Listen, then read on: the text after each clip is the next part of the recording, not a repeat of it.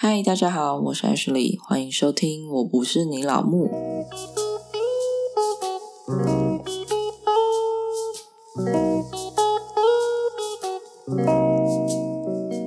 你有听过信用贷款吗？简单来说，信用贷款就是用你的信用记录来跟银行借钱，因为不需要额外的担保品，也被视为是比较容易借钱的方式。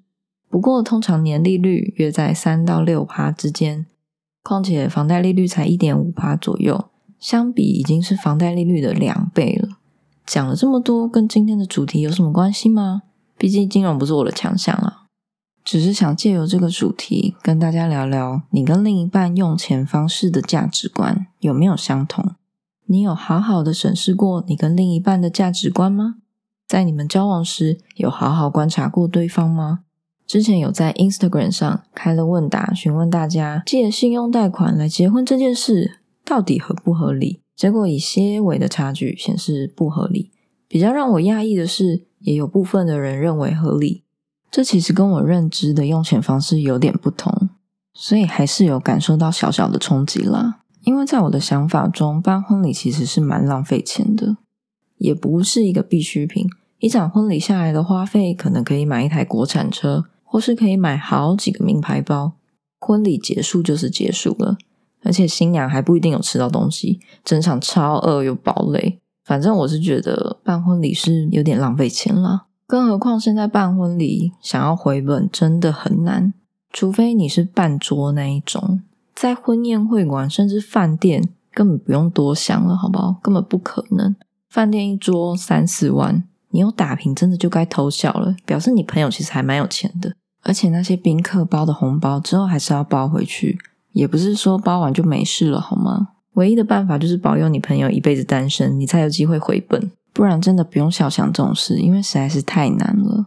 所以说，如果办婚礼变成必须做的事情，你会选择借钱来办，还是拿出存款付清呢？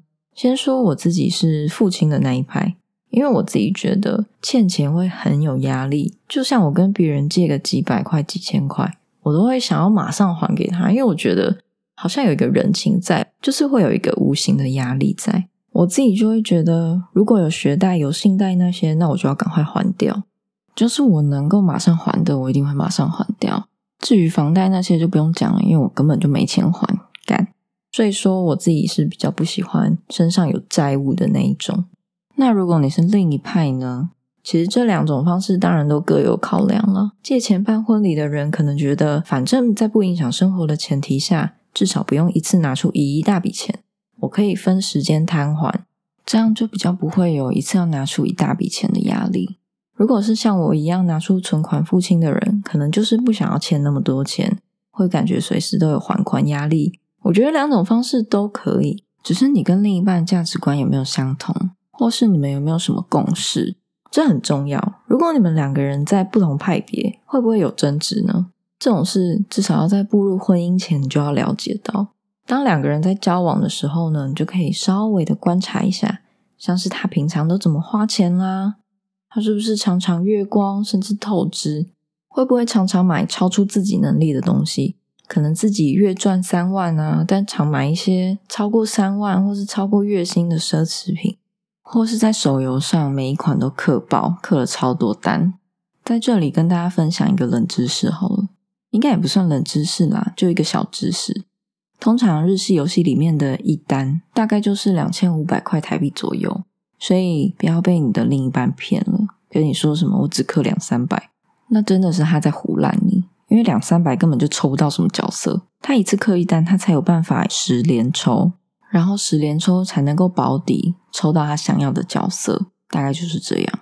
他可能氪了好几单，然后你都不知道，因为那个就是一直按、一直按、一直按，然后你就一直买钻石。然后他明明只有月薪三万，结果他在游戏里面是个小课长，你说奇怪不奇怪？但毕竟你们还是在交往阶段，其实你也不好意思干涉别人花钱的方式，约束他不要氪那么多钱，他可能还觉得你很烦。可能还会跟你说：“这是我的兴趣啊，这是我的休闲啊，而且我也没有花你的钱啊，我就偶尔扣一下不行吗？”如果他讲出大概类似这样的话，那你真的要在心上偷偷记上一笔，因为这种东西就是价值观上面的不同啊。而且这种人如果要步入婚姻，真的最好要避开。我也不是说要双标，如果是男生，也要观察一下女生是不是常常大手大脚的花钱。他可能保养品啊，每个月都在买，然后周年庆狂买，年底狂买，什么节日都可以买，或是常常买到月光，然后月底跟你借钱，跟你说：“宝贝，我好可怜哦。”如果要步入婚姻的话，这一种人最好要避开。有些人就是只适合交往，不适合结婚，因为他没有办法控制他自己的花费啊，表示他没有自制力啊，这是很可怕的一件事情。就算你现在能接受，结婚后也不一定能接受。像是你看哦，假如你们没有要生小孩，但你们有为了一起结婚而努力，买房子的钱要不要一起存呢？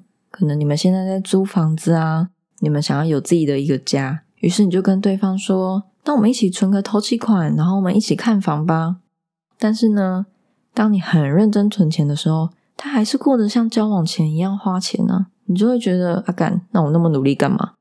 我干脆找个阿姨说我不想努力就好了。我干嘛还要在那边拼死拼活上班，然后还要拨出一些钱，牺牲我的休闲娱乐在那边存钱？结果你还是过像婚前一样的日子。这种他日子过超爽，你在那边省吃俭用的情况，久了心里一定会不平衡。而且头期款抽不出来，也不用算后面一个月还多少钱了，因为大家买不起房子，就是因为没有头期款啊。不然我也说我也付得出房租钱，那我是不是可以买新一区的房子？但我就是没有投期款可以去买啊。所以其实大家都说租房不如买房，我觉得这是有一个妙论在，因为大家租得起房子，不代表你买得起房子。有些人就是缺那个两三百万，又不是每一个父母可以给他五百万买房。之前新闻好像有写几个励志的故事，但我觉得这很假啦。他就说什么我二十四岁就买第一间五千万的房子喽，结果讲到后面还不是说他爸妈给他四千八百万，然后他只要付两百万，真的是有够励志的了。还有一点离题了，反正这种不平衡久了之后，一定会有争执。假设你真的都接受他那一些花费，你也接受他存头期款的时候还是一直花钱，然后一直玩乐。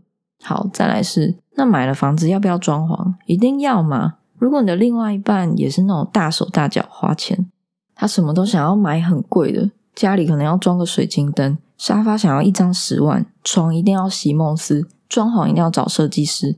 偏偏你是一个能省则省，觉得买 IKEA 就好的人，看他那样装潢，你不会想吐血吗？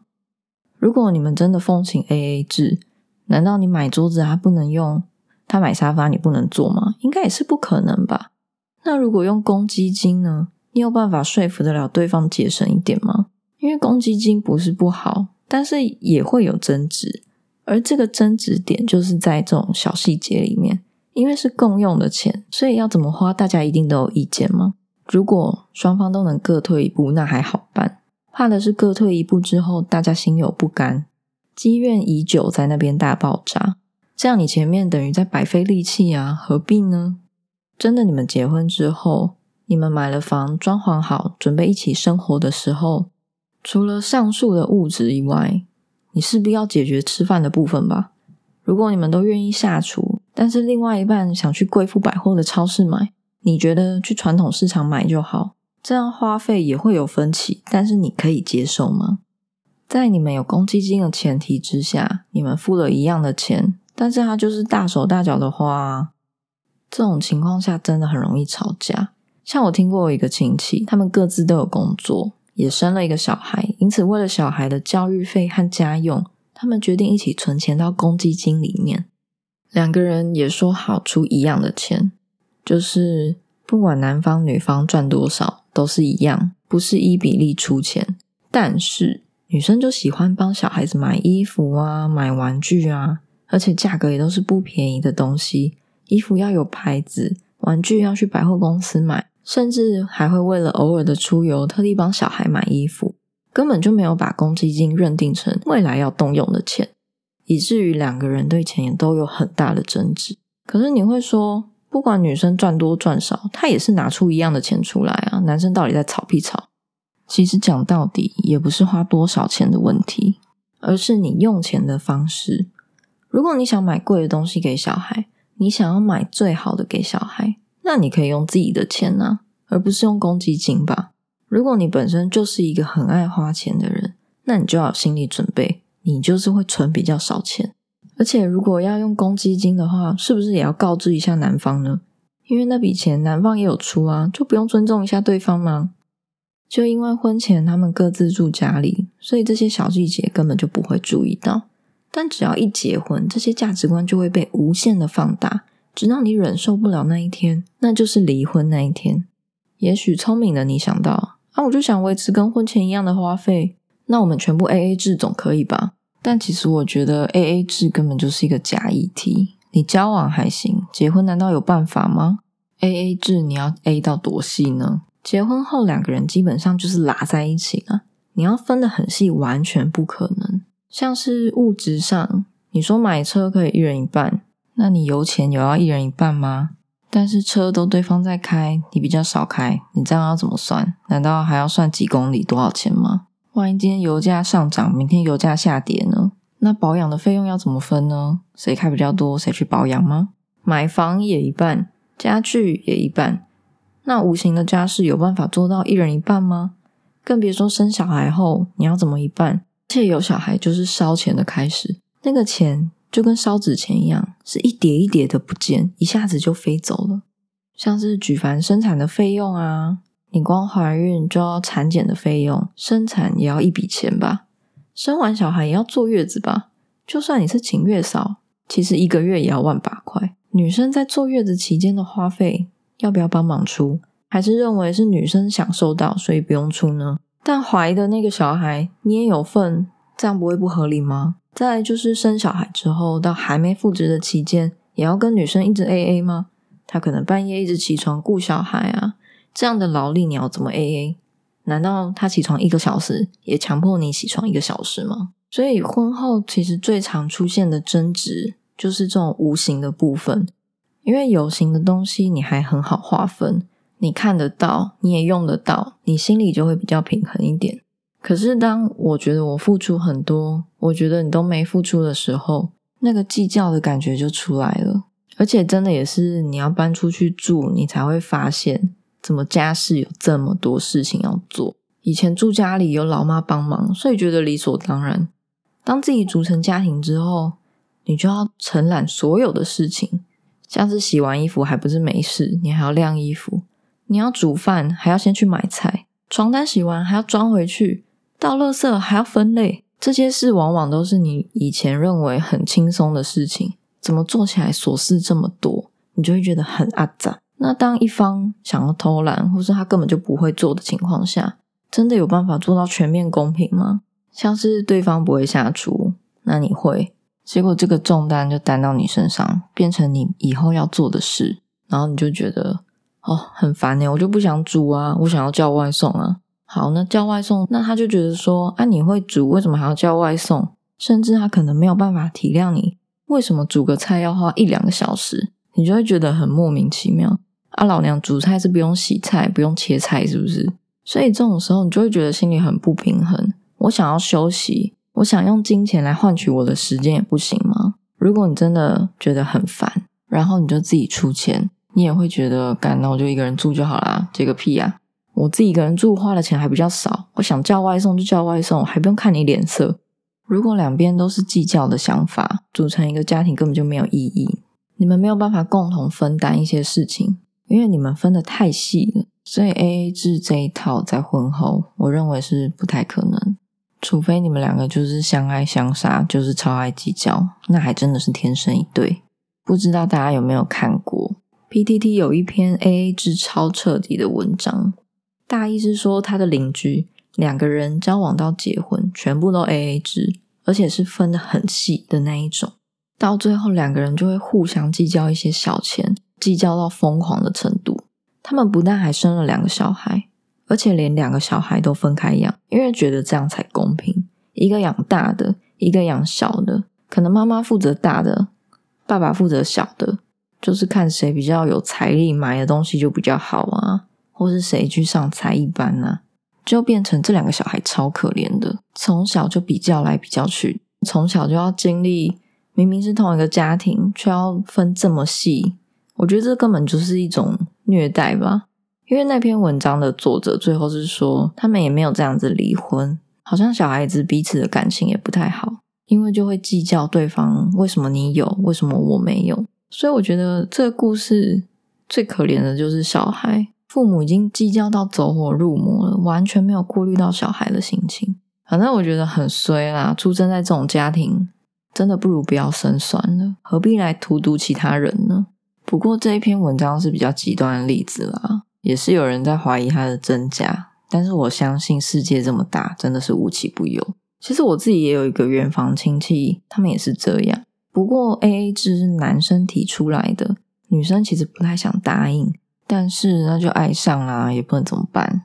女生就很容易这样啊，很盲目的因为爱情啊，我现在在热恋期啊，被爱冲昏了头，所以他就答应了。但是婚后的生活很痛苦，因为他就觉得，为什么我们两个一起生活，你一点小钱都要跟我算呢？什么加油的钱啊，你骑多少，我骑多少，所以你要付多少钱？这不是超荒谬的事情吗？是要怎么记？但是无论女方怎么吵都没有用，因为男生就是这么计较的人，他觉得就是要这样才公平。像是有一次我那个亲戚就是女生，她骑车出了车祸，是有点严重那一种，就可能有骨折那样。然后她就打电话给她老公，叫她老公就是来医院，可能帮她付钱或是干嘛的。结果她老公不愿意，耶，超夸张的。他就说：“哦，那个车是你在骑啊。”出车祸是你出车祸，为什么我要帮你付医药费跟修车钱呢？是你摔的，你要自己负责啊！他就一副跟他无关的样子，然后女生就很心寒，但可能也是长辈的坚持吧，或是上一辈的观念，他们就这样吵吵闹闹，但是也没有要离婚的意思，但是就会跟我们这些亲戚诉苦啊。所以我觉得说，用钱的价值观其实是仅次于感情价值观最重要的东西。就是你们的花钱方式有没有相同？这跟 A A 制又有点不太一样。应该是说，你可能两个人都喜欢享受生活，都愿意买比较好的东西，买比较贵的东西，或者是你们两个同时都喜欢节俭的日子。当然不是说极端，但就是两个人有大概一个中间值。再不然就是你真的有办法完全不在意对方怎么花钱。不论是哪一种，两个人都要有共识，这段婚姻才有办法继续下去。不然只会造成一方一直隐忍，一方一直觉得不爽，这样结婚根本就没有意义。你们不如就好好当情侣就好，还不用烦恼这么多事情。